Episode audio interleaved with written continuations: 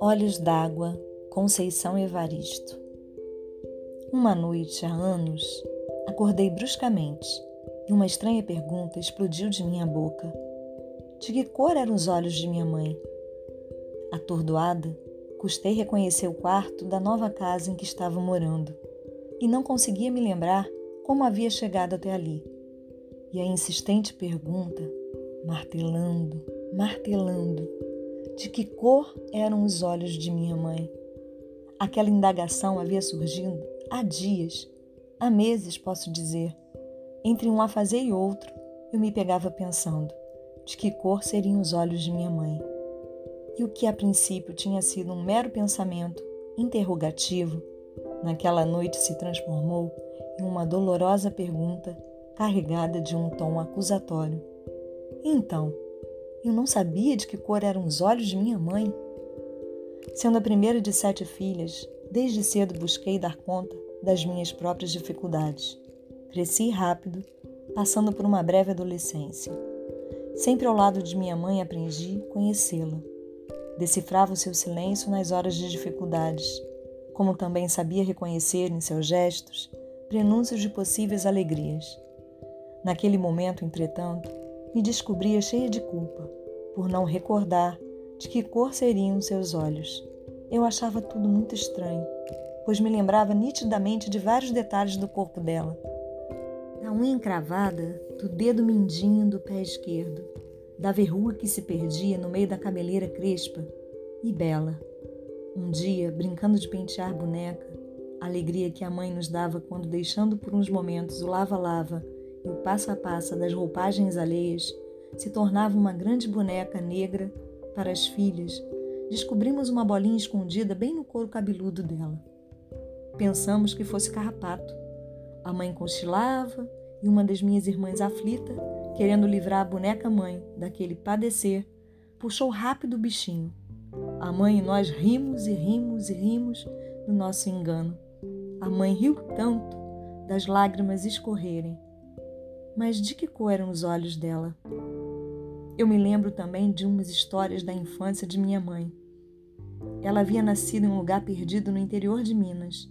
Ali, as crianças andavam nuas, até bem grandinhas. As meninas, assim que os seios começavam a brotar, ganhavam roupas antes dos meninos. Às vezes, as histórias da infância de minha mãe confundiam-se com as da minha própria infância. Lembro-me de que muitas vezes, quando a mãe cozinhava, da panela subia cheiro algum. Era como se cozinhassem ali apenas o nosso desesperado desejo de alimento.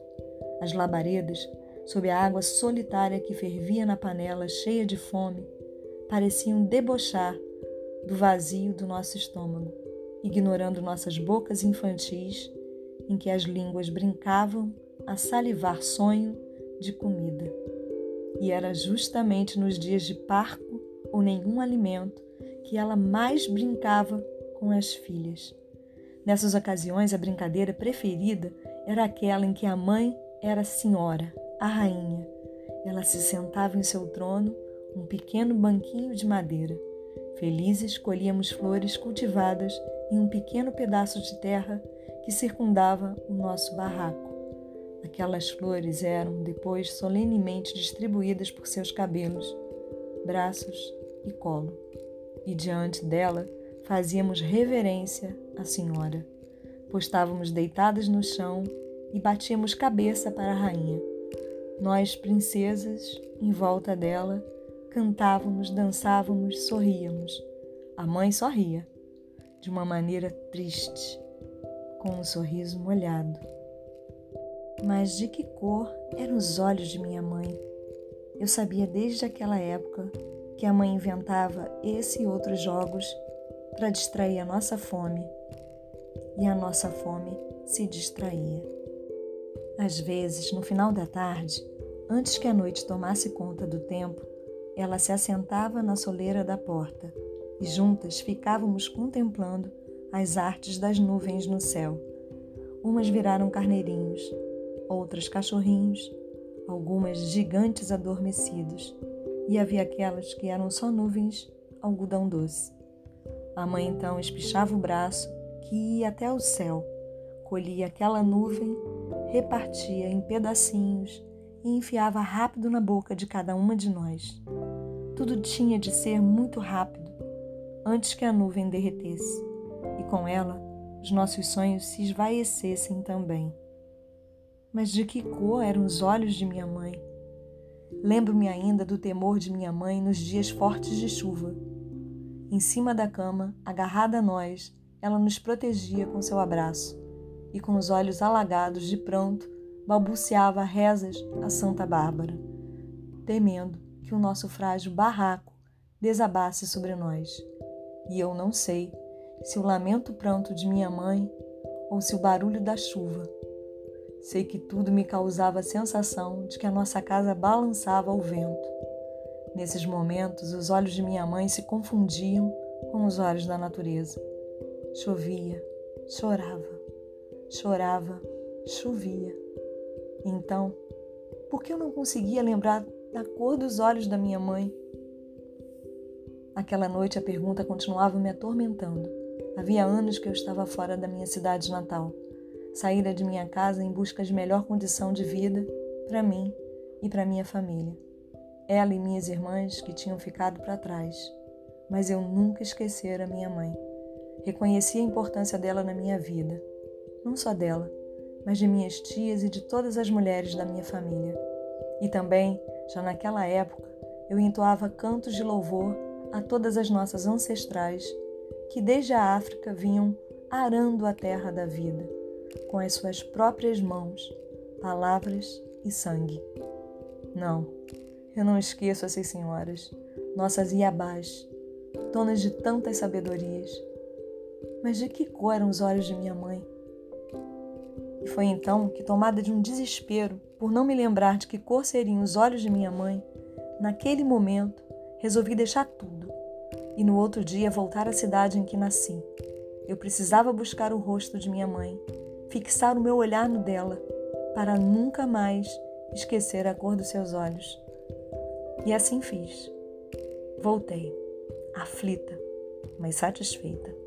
Vivi a sensação de estar cumprindo um ritual, em que a oferenda aos orixás deveria ser descoberta da cor dos olhos da minha mãe.